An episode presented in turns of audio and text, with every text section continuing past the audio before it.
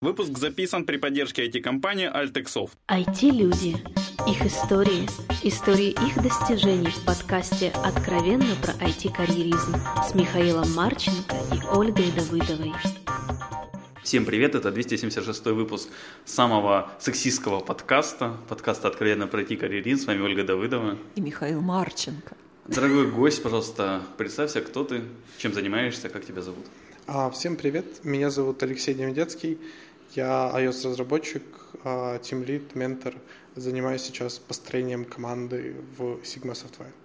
Отлично. У нас есть классический первый вопрос про IT. Как ты попал в IT? Ну, в IT я попал, скорее, тут вариантов не было. Начиная с девятого класса я начал участвовать в олимпиадах по информатике, побеждать. По льготному месту зашел в политех практически без конкурса. А после третьего курса нашел какую-то работу и вот с тех пор уже не сворачивал. А почему по информатике, а не по химии, например? А я заканчивал сельскую школу, самую обычную, и участвовал во всех олимпиадах. То есть в год у меня было 6-7 там, побед на районных олимпиадах. Информатика просто... Я добрался до третьего областного места, что дало мне какой-то прыжок. Все, это было, наверное, единственной причиной. А почему ты участвовал в всех Олимпиадах? Это же, наверное, в твое свободное время было? А, ну нет, это было от нет? школы, как бы, и эти все Олимпиады, это, наверное, один из немногих способов самореализоваться в, ну, в провинциальной школе. А провинциальная это где? Это 80 километров от Харькова, село Шелестово. То есть это довольно провинциальная школа. А название какое красивое, шелестово вообще красота. Не Нет, то, что Харьков. больше, что там, получается, довольно мощная была школа по информатике? Нет, или... не было. Это просто был просто интернет? А, у меня не было интернета, мне дали книжку, я ее прочитал, у меня получилось понять то, что там написано, и это, собственно, было моим бонусом по сравнению с другими людьми, которые или не прочитали, или не поняли. А что за книжка? А Турбо Паскаль, какая-то методичка по обучению Турбо Паскалю. Короче, Миш, мозги нужны, и они, неважно, где они находятся, в Шелестове, в Денвере или где там еще. Окей, а поступив в ХПИ, когда ты решил, что нужно зарабатывать программирование, а не только а, его учить? Ну, я решил, наверное, первый свой летние каникулы я потратил на... Я начал зарабатывать, я рыл траншеи, на стройке работал. А, в общем, мне это не очень понравилось, это было весело, но как-то надоело быстро, однообразно. А потом я потратил несколько перерывов между сессиями на игру World of Warcraft. Я закрывал почти все, все автоматом. А проблем с учебой не было, было много свободного времени, я его тратил на игры. А в какой-то момент начали ходить слухи, что кто-то устраивается на работу. Я начал пытаться подавать свое резюме. А в одну компанию я меня взяли, дали тестовое задание, я его как-то написал. Тогда еще на C-Sharp. А, проработал у них на проектах, помогал им где-то полгода на основах самообразования. И через полгода где-то я получил свою первую зарплату. И после этого уже начал работать более, скажем так, усердно. Мне что-то нравится последнее время спрашивать, какая была первая зарплата. А, по-моему, долларов 200 или 300 в конверте. О, ты представляешь, это... А, не в конверте, не в конверте. Ты все честно получал по росписи, не забывай об этом. Хорошо. Конверт просто вам давали в подарок. Хорошо. Вот. Подарочная упаковка. Да, да, что было приятнее. Вот. А, о каюшке. Это, что это за компания была? Или это уже история? Это был, это был MobiDev, которая моя первая компания, в которой я довольно долго проработал. Скажем так, площадка для меня и многих моих друзей и знакомых. То есть ты в MobiDev писал не на, не на моби совсем в начале? А, ну да, то есть я... Нет, на моби только для .NET Compact Framework, это такой Windows Mobile еще. А какой это год был? Я для .NET Compact... 2008-2009, где-то вот так вот. А, ну да, я тоже где-то в эти годы писал на нем. Вот. А первый мой проект был это написать карты, по сути, картографический сервис. Мы вытягивали данные от Гугла и рисовали их на каком-то устройстве на Windows, это Mobile. В общем, я на нем очень долго провел времени. Окей, okay, а этот ну, фреймворк, насколько я понимаю, он очень давно умер уже, да? Да, это все уже мертвая технология, то есть похоронена с концами. Окей, okay. а, и куда, как ты дальше двигался? А дальше с него меня побросало по разным мобильным платформам. Был Symbian, потом было долгое время я писал под WebOS, тогда еще тоже сейчас мертвые платформы, как и Symbian, я пописал много мертвых платформ. В общем, потом мне надоело, и я попытался уйти из Movidev. Я ушел на три месяца в какую-то геймдев контору, где я выучил Objective-C и начал писать под iOS, но игры. Мне это не понравилось, и я вернулся обратно. Поэтому он до сих А пор чем тебе жив. игры не понравились? Ты же сам в игры играл, тебе же должно было быть самый сок. Да, я тоже так думал. Я думал, что будет здорово писать игры. Оказалось, что, а, во-первых, большие-большие проблемы с менеджментом, то есть ты находишься в постоянной дикой запарке, то есть это ну, просто выжигает полностью. Плюс, наверное, та компания, куда я пришел, она была не сильно а, настроена об- обучать людей. То есть там все были довольно опытные, каждый был сам по себе, и я был немножко потерянным. Требования были высокие, а я чувствовал себя потеряшкой. В итоге через три месяца сказал, нет, мне не нравится, и вернулся обратно, но уже со знаниями Objective-C, iOS, и начал работать уже в MobiDev под iOS, под мобильный. Так и начал разрабатывать под iOS. Ну, и сравнивая весь этот зоопарк, зоопарк мертвых технологий, если я правильно понимаю, то можно в принципе целом ожидать по тому, потому что э, скоро iOS станет мертвой технологией, как-то карма и все такое, походу.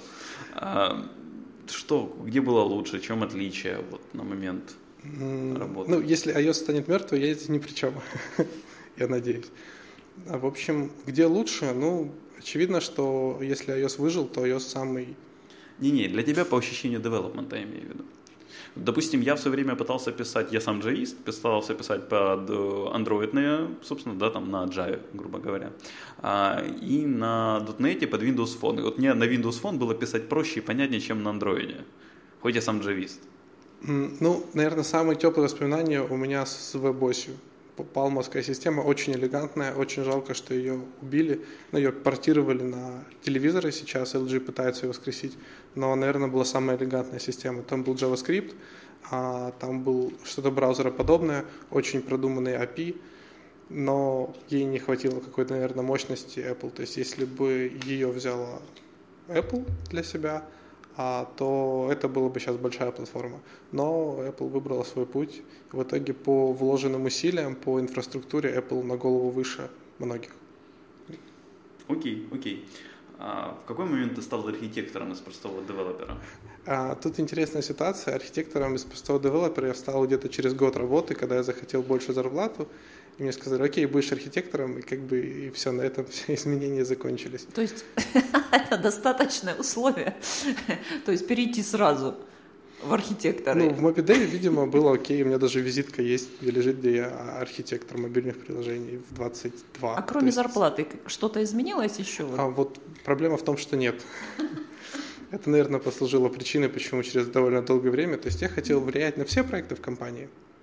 Вместо этого так получилось, что я все, все еще занимался одним проектом, я все еще был менеджер, и, собственно, никакой архитектуры, ну, да, в рамках проекта я что-то мог решать, но это не стыковалось с моим представлением, там, как я хочу видеть себя. А зачем тебе это? Ну, делаешь свой проект, получаешь больше денег, а тут ты хочешь прямо на все влиять. Зачем? Зачем влиять на все? Ну, наверное, какое-то ЧСВ, куда же без него. А, во-вторых, а, ты не можешь ограничиться своим проектом, ты постоянно прыгаешь между проектами. Тебе постоянно приходится что-то доделывать за другими людьми, и ты постоянно видишь, как люди спотыкаются в какие-то ямы. И проблемы на самом деле не те же. Мне хотелось решать проблемы общие, решать проблемы а, процесса разработки, а не конкретных там, проектов. Потому что проблемы процесса, они, мне кажется, более фундаментальные, и решение их принесет больше ценности как компании, так и заказчикам.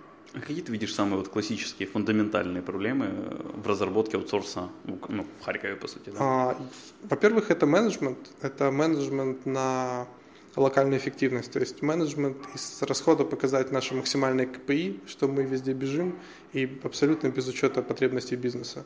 То есть я не встречал еще компаний, ну, я знаю, что они есть, но и не работал еще в компаниях, которые ориентируются на бизнес заказчика и где реально все от менеджера до разработчика думают, сколько будет стоить эта фича, сколько она принесет денег и как, какую выгоду и как быстро она окупится для заказчика. А зачем это аутсорсеру, вот это вот знание, тем более интерес к этому?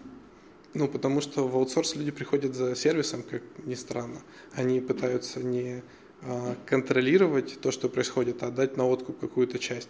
И, соответственно, информации, перечисленной в ТЗ, недостаточно.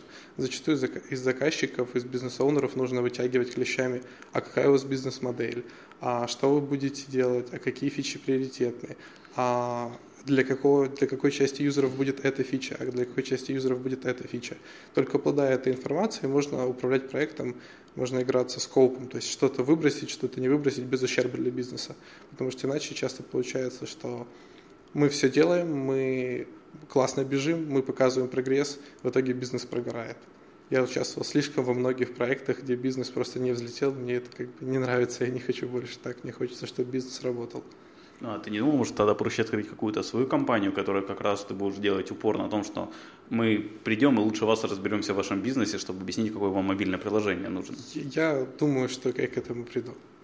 Вопрос времени. Ну, мой телефон у тебя есть, если что, обращайся. Вообще, посоучаствуем, да, Оль? Оля, ты же хотела уйти в какого-нибудь талантливый стартап. Э, смотря в роли кого, я просто, э, как бы, какие мои там интересы. Мобильный девелопер будешь писать. Нет? А, окей. Ты же хотела, как блондинка на iOS писать. Я, я кроме Фортрана ничего не знаю. Сексистская шутка в подкасте вот была, если что. Черт, Но она где-то а почему была. ты меня не предупредил? А ты поулыбалась, я поэтому и искал, ты же не обиделась. Вот. Окей, хорошо. А дальше ты, собственно, из Мовидева попал в Сиклум. И в Сиклуме, насколько я понимаю, тебе было очень хорошо и уютно. Да.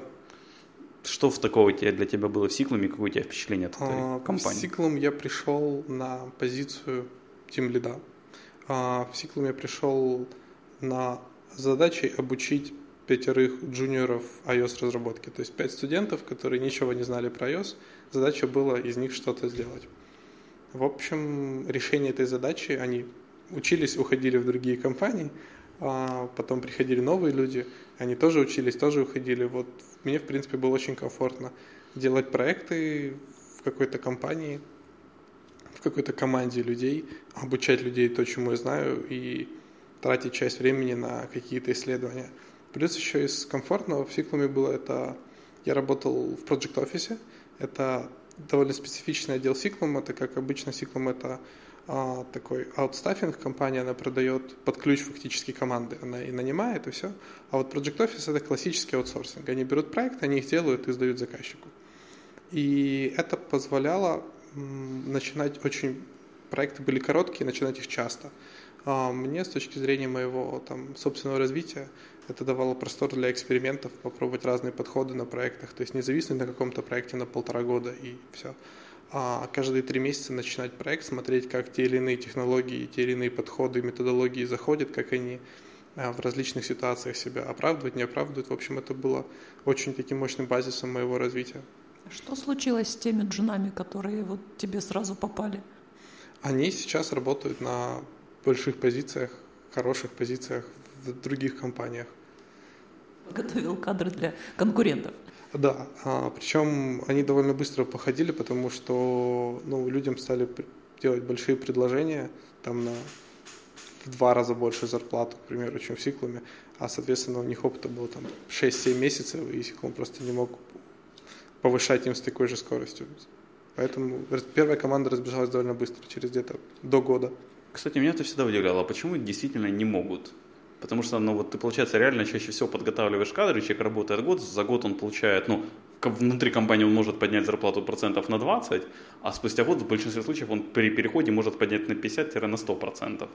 И вот, вот смысл в этом, почему тогда ну, сразу не поднимать? Знаешь, мне кажется, почему? Потому что компания, которая обучает, она же вкладывает в этого человека, и поэтому э, суммарные затраты на него, помимо его непосредственной э, компенсации, сильно больше. Да, но он уйдет тогда. Ну, да, странно. Мне кажется, потому что компании, особенно большие компании, они управляются процедурами, не управляются какими-то бюджетами, а не а, здравым смыслом. Это, это был выпад в сторону больших компаний. А, в, а в таком случае, почему ты тогда так долго в э, достаточно большой компании проработал? Ну, я же говорю, у меня был простор для творчества, экспериментов, у меня была команда, которую я мог постоянно обучать. А в команде были хорошие люди. А постепенно мы, я продвигался в сторону от простого тимлида к работе с заказчиками. То есть продвижение по этой пути тоже занимает какое-то время, нужно учиться. А я Agile, Scrum изучал в Сиклуме. Я начал работать напрямую с заказчиками в Сиклуме. То есть это был большой такой постепенный путь. Я, скажем так, наверное, взял из Сиклума все, что я мог взять, так же, как из Мобидева. То есть в какой-то момент просто решил идти чуть-чуть дальше. Подожди, мне все же еще интересно на тему немножко образования с тобой говорить. А как это ощущение? То есть ты ребят год переживал, я думаю, за них, учил. И тут они говорят, спасибо, Лешенька, все взяли, все вкусно, прощай, мы ушли. А гордость?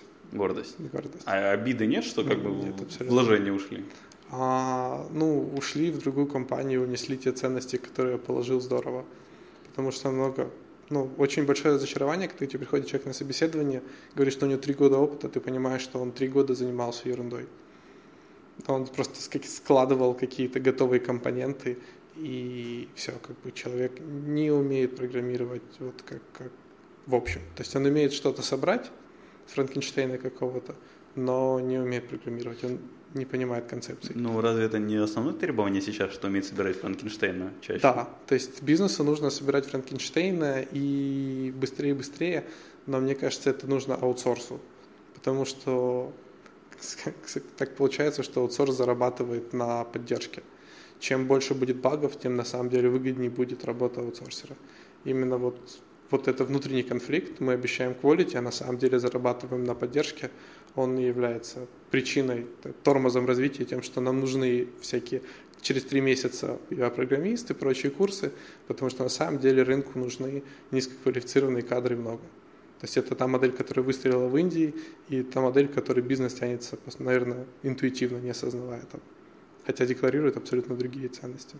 Ну, Правильно я тебя услышала, что, на твой взгляд, в Украине аутсорс построен именно на ориентирован именно на длительную поддержку.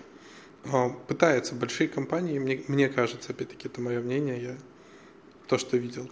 Да, есть, конечно, компании маленькие, есть именно агентства, которые делают продукт под ключ, а, которые продвигают, скажем так, работу с заказчиком, решение его проблем. Я таких компаний знаю немного. Наверное, в целях рекламы из тех, что знаю, это Елантис Днепропетровский и это киевский Стенфай. Это компании, которые действительно, по моему мнению, делают очень правильную модель аутсорсинга. Вот. Большие компании, они хотели бы делать эту модель, они прикладывают усилия, изнутри это видно, как они хотят меняться, но количество внутренних ограничений велико, и они изменятся, вопрос только что не так быстро, как хотелось бы. Ну, я так поняла, что вот, ну, ты знаешь даже компании, которые тебе нравятся. Почему ты работаешь в больших компаниях? То есть вот Почему одну, я работаю одну больших поменял на другую. А почему одну большую на другую? На самом деле я, когда решил, что я буду уходить из Сиклума, я ходил долго, я ходил где-то полгода, если не больше.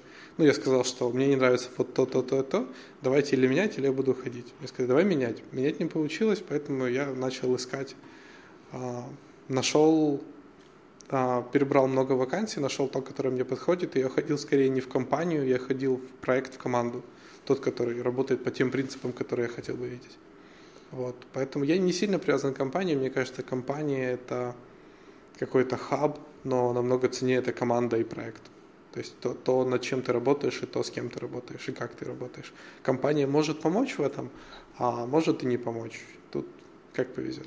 Ну, а как ты определяешь, то есть ты новый человек в этой команде, как ты определяешь, что это именно твоя команда? Это А, же- ты, Сиг- ты же их не знаешь. Да, в Сигму я уходил под а, сбор команды, то есть я собирал под себя команду. Вот. Взял кого-то из тех, кого ты учил? Да. А, я взял вот сейчас в команде 4 человека, 2 iOS, 2 Android, и iOS еще человек, который мы с MobiDev вместе работали, который, ну, он успел поработать и тех лидом, и тем лидом в разных компаниях. Но вот в итоге сейчас вместе работаем над проектом. У меня еще к тебе такой вопросец. А сколько в среднем длится проект мобильный? Ну, в среднем от трех месяцев до года, а, но вот то, куда я сейчас связался, это, наверное, бесконечный проект, и я не знаю, сколько он будет длиться. А насколько это отражается на самих мобильных проектах? Потому что, я ну, точнее, насколько я понимаю, в связи с тем, что платформы меняются довольно сильно за каждый год, и нужно успевать поддерживать и новые, и старые, а, проекты не могут долго существовать мобильные. Они слишком Ну, сильно меняются. Да, или проект выстреливает как бизнес, и тогда он превращается в длительную поддержку новой версии, но зачастую там 99% проектов не выстреливают. То есть они понимаешь, мобильные проекты сейчас это не может быть самостоятельный бизнес. Это практически нереально, чтобы это был самостоятельный бизнес. Вот из последних примеров это только Pokemon Go является самостоятельной вещью. Почти все успешные мобильные проекты – это просто доступ к сервису какому-то. Сервис существует в вебе, сервис существует независимо. Мобильный – это просто доступ к этому сервису. Поэтому, конечно, мобильные проекты страдают от частой смены технологий, от частого выпуска, но это встряхивает рынок и не позволяет оставаться мамонтом. То есть это на самом деле, мне кажется, полезно. Окей, а у тебя есть довольно много сертификатов, как минимум это упоминается на LinkedIn. Да. Зачем ты тратишь на это время? Тебе вот еще людей обучать, личная жизнь, наверное, есть. Да. А зачем трачу время на сертификации? Ну, сертификаты не были моей целью, я скорее стараюсь тратить время на самообразование, а сертификаты иногда идут вместе с самообразованием. Какие-то сертификаты просто как подтверждение того, что я, опять-таки, для LinkedIn, для, для профиля. То есть сертификат, наверное, только для них имеет ценность. А так я много трачу времени на самообразование. Наверное, правильный вопрос, зачем я трачу время на самообразование. Потому что мне нравится открывать новые концепции, не следить за ними, не вычитывать их, не находить, когда они уже стали трендом. Мне нравится что-то выкапывать на самом-самом переднем крае. То есть там, где люди еще не копаются. Так тогда там, пойди, еще образования нет, ну, в смысле каких-то курсов. Да, но это требует а, очень разносторонних взглядов. Например, для того, чтобы разобраться с реактивным программированием, мне пришлось идти учиться в скалу. Мне пришлось изучать скалу, хотя это не мой профильный язык, у меня был только один проект на скале, который я наспорт сделал, пытался сделать за 24 часа. У меня получилось за 48. за 24 не получилось, я проспорил кофе. Вот. А мне приходится идти в скалу, мне приходится идти в менеджмент, мне приходится идти в другие языки технологий для того, чтобы увидеть подходы и попытаться эти подходы притянуть в свою платформу и понять, как те выгоды, которые получают люди там, можно использовать у нас здесь. О, каюшки. А сколько ты времени реально на это тратишь? У тебя есть какой-то вот примерно там в неделю 5 часов, 20, 40? Если посмотреть на все, что можно назвать самообразованием, на все эксперименты, то в неделю, наверное, уходит больше 20 часов. То есть это занимает и рабочее время, и занимает какую-то часть личного времени. Вот. А как ты в рабочее время умудряешься самообразованием заниматься? Ну, можно считать, что это часть моей работы. Находить вещи и самообразовывать себя, и в том числе потом обучать команду тому, что правильно. Хм. Окаюшки. А ты при этом еще публикуешься периодически в интернете и пишешь статейки. Да, пытаюсь. Вот, опять же, зачем тебе это? Это, опять же, тоже личное время, которое можно тратить на девок и пиво вместо этого. Да. Это сексистский, Оля, на девок и пиво? Конечно. Пива нет, девки да. Девки да, окей. А, ну, я бы не отказался бы, наверное, тратить время на девок и пиво, но так получилось, что мне я чувствую ценность в том, что я делаю, чувствую... Опять-таки, самопиар, я хочу выходить на уровень международный, я хочу ездить на международные конференции. Для этого нужно писать статьи, для этого нужно публиковаться, нужно выгрызать себе, скажем так, внимание сообщества. А как ты находишь темы, о чем писать? Вот? Как я говорю, я много копаюсь в соседних технологиях, и а, тема, о чем писать, это либо та проблема, с которыми мы боремся, а проблемы мы обычно решаем очень нестандартным способом, поэтому всегда есть о чем рассказать. Или это какие-то другие вещи, которые я подсмотрел в других платформах и попытаюсь, пытаюсь перенести на а, iOS, на Swift на текущий момент. Я уже там, год занимаюсь Swift, а поскольку у нас Swift занимается мало людей, там всегда есть о чем писать, там всегда, тем более он постоянно меняется, то есть это бесконечный клондайк золотая жила для публицистики. Но ты его изучаешь или ты на нем кодишь? Нет, я на нем работаю постоянно. То есть Objective-C я не открывал уже очень-очень давно. А насколько просто реально вот прийти к слову программировать на Swift или перейти? А, довольно просто. Но это востребовано сейчас или нет? Просто да. я помню, было пару вакансий, когда появился только Swift, и он презентовали, там нужен senior Swift developer с опытом не меньше трех лет, по-моему. Ну это же опять да. шуточки в адрес рекрутеров были. Это сексизм тоже опять? Блин. А, на самом деле сейчас все новые проекты во всех компаниях, которые я знаю, начинаются на Swift. Ну, то есть он настолько удобнее, чем Objective-C? Он не удобнее, он, он быстрее в разработке, потому что типизация, которую пытается заложить туда команда разработки Swift, она позволяет тебе ошибки отлавливать на времени компиляции. То есть, а чем короче будет обратная связь, тем меньше вероятность, что ошибки дойдут до исполнения, значит, стоимость их исправления будет очень низкой. Ты читал этот отчет IBM, точнее исследование, это или нет? Не знаю, о чем ты говоришь. Есть исследование IBM, что сколько стоит исправление ошибки, на каком уровне, когда она отловлена. Там да, релиз я... самая дорогая. Да, да, да. Я видел ссылку на это исследование в книге МакКоннелла. Вот. А, Но ну, вообще я очень-очень ценю короткую обратную связь. У меня вся архитектура, вся методология разработки построена на том, чтобы или укоротить связь, или уменьшить вероятность цен, цену ошибки. То есть даже если мы зафакапим, чтобы мы дешево-дешево исправили факап.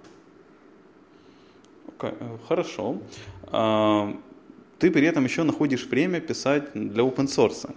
В последнее время нет. Когда-то было у нас, опять-таки, возникла проблема еще в Сиклуме. А, мы эту проблему решили, мы сделали а, язык встроенный в язык, по сути, и для расположения элементов на экране. В общем, и выложили это в open source. Пока нам это было нужно, мы этим пользовались. Потом инструменты Apple улучшились, и, скажем так, необходимость в этом туле, она отпала. Поэтому мы как бы оставили этот проект нетронутым. В open source я сейчас скорее пишу всякие примеры каких-то подходов, но не какие-то библиотеки. Библиотеки я уже не пишу очень давно. Отлично. А, я помню, когда мы с тобой пересеклись на Agile Pizza, ты очень интересную тему задвинул, как минимум она для меня кажется интересной, на тему политики в компаниях. Вот ты можешь как-то продолжить тот разговор, чтобы я не начал просто так, чтобы ненароком тебя подставить, а, хорошо. назвав какие-то имена? А, ну, по моему мнению, во всех компаниях, которые выше, да, наверное, абсолютно во всех компаниях возникает тема а, личных взаимоотношений, естественно, потому что организационная вот эта вот структура, красивые чарты, которые пытаются рисовать и показывать, вот у нас есть SEO, CTO, вот команды, она не работает, потому что кто-то с кем-то пьет пиво, кто-то с кем-то играет в сквош, а кто-то в кого-то может быть тайно влюблен на компании. Это плохо, на твой взгляд? Нет, это неплохо, это просто та плоскость взаимоотношений, которую пытаются игнорировать. Тем, ну, никто не пытается... Не учитывают. Да, не учитывают. И, соответственно, она проявляет себя в различных аспектах. Например, а, самое элементарное, у нас есть бюджет на тренинги, есть две группы людей, одна там пьет пиво с, с а, тренинг-менеджером, другая не пьет пиво с тренинг-менеджером. А как вы думаете, в конференции какой команды будут приоритетны? Ну тут же все логично. Если вы пьете пиво, значит это вы тимбилдитесь хорошо. Да, но тимбилдинг получается неравномерный. То есть вот политика возникает, когда есть вот эти вот неравномерности в взаимоотношениях. И они есть абсолютно во всех компаниях, и я не думаю, что это что-то плохое. Проблема в том, что опять-таки это не учитывается, и мне кажется, для развития компаний важно понимать, какую роль занимает политика, какую роль занимают неформальные взаимоотношения. Плюс на самом проекте политика часто тоже начинает портить. Вот а, большой проект, когда там задействовано несколько команд, несколько отделов, а, то, что один менеджер пообещал другому неформально, становится намного важнее всех утвержденных релизов и планов. Почему-то, потому что это как мое же слово, я должен а, уважение поддерживать, иначе меня не будут уважать. Ну, и все эти... Перед пацанами. Да.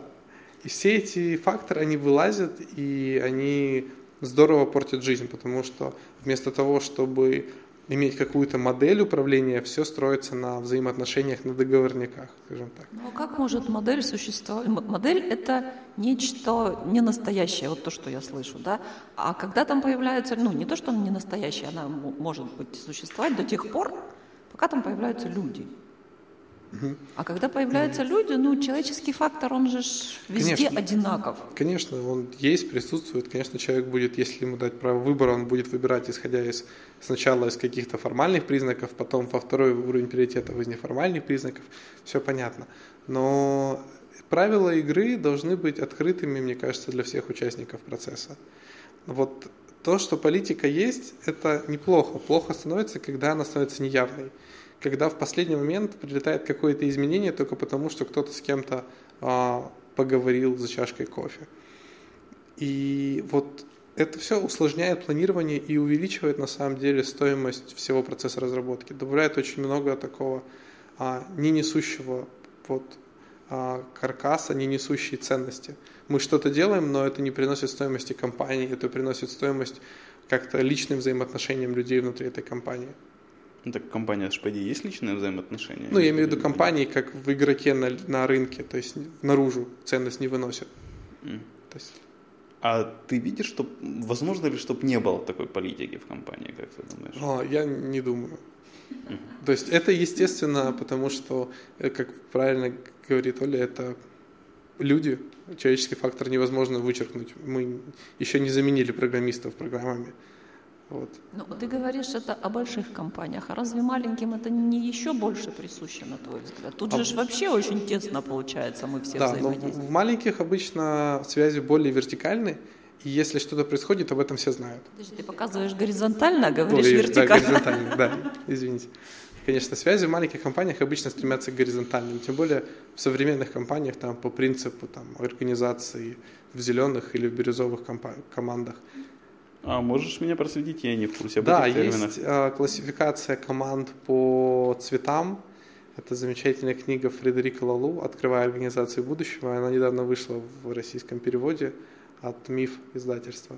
В общем, замечательная книга рассказывает, как а, люди формируют организации, то есть как мы формируем организации от самых-самых древних еще мистических этих племен, заканчивая суперсовременными стартапами, а, что общего и как эволюция происходит и что будет дальше. То есть автор пытается найти рецепт, как делать современные организации организации будущего. Замечательная книга. Окей.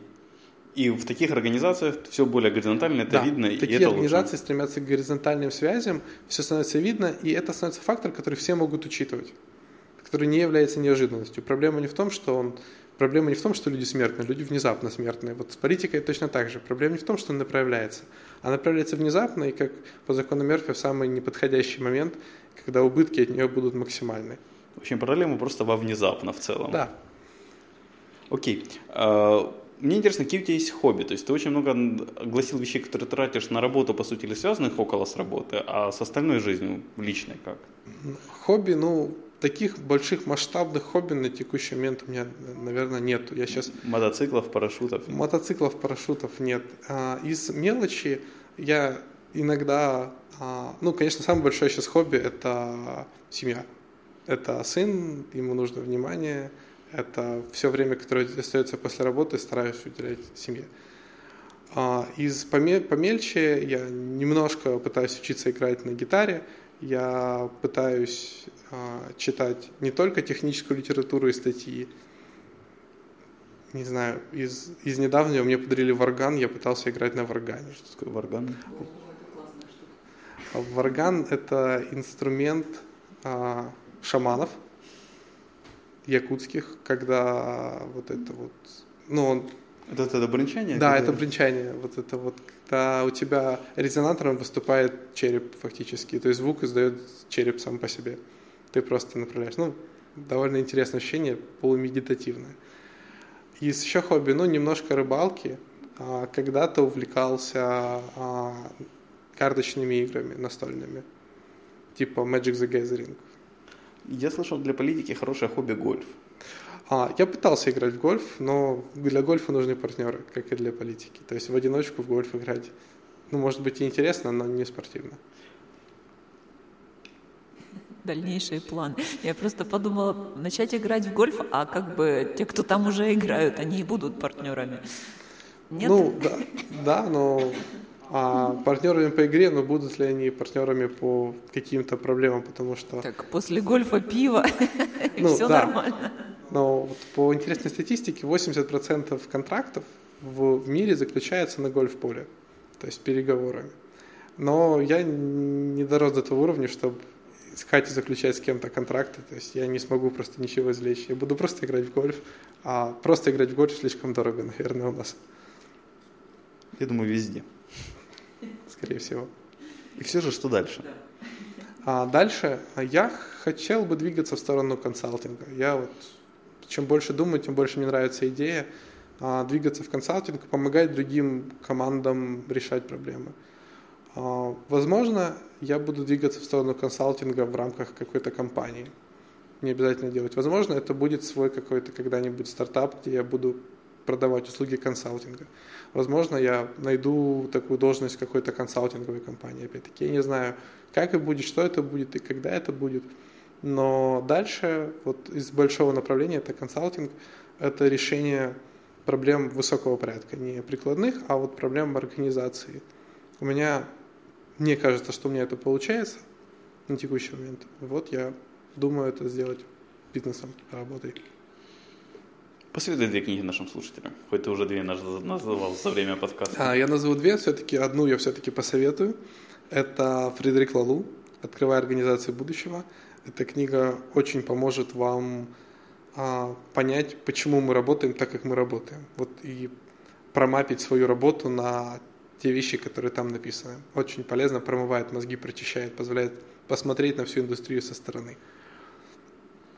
Ну, вторая книга, наверное, техническая, это экстремальное программирование. Это и оригинальная книга от Кента Бека, и все, что написано потом его сподвижниками, и объяснения, и конкретные применения.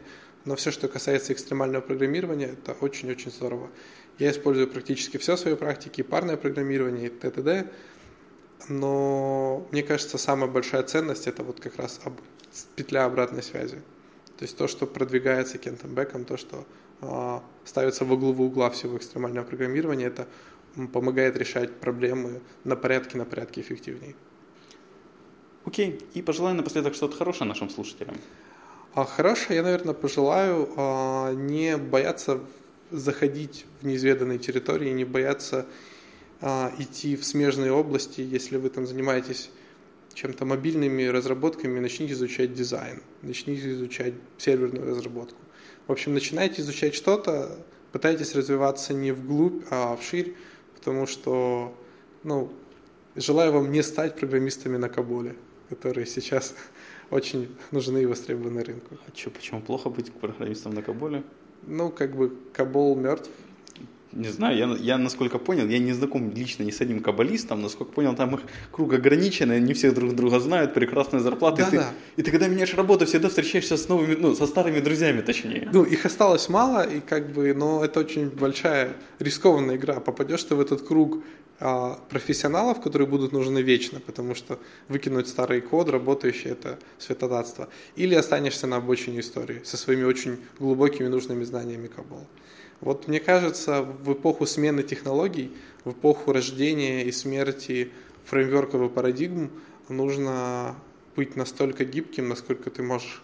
А глубина знаний, она такая вторичная, потому что сейчас есть очень мощные ресурсы вроде того же Stack Overflow, всегда есть большие сообщества, скорость распространения информации огромна, и если тебе не хватит глубины знаний, это будет самая маленькая проблема в разработке.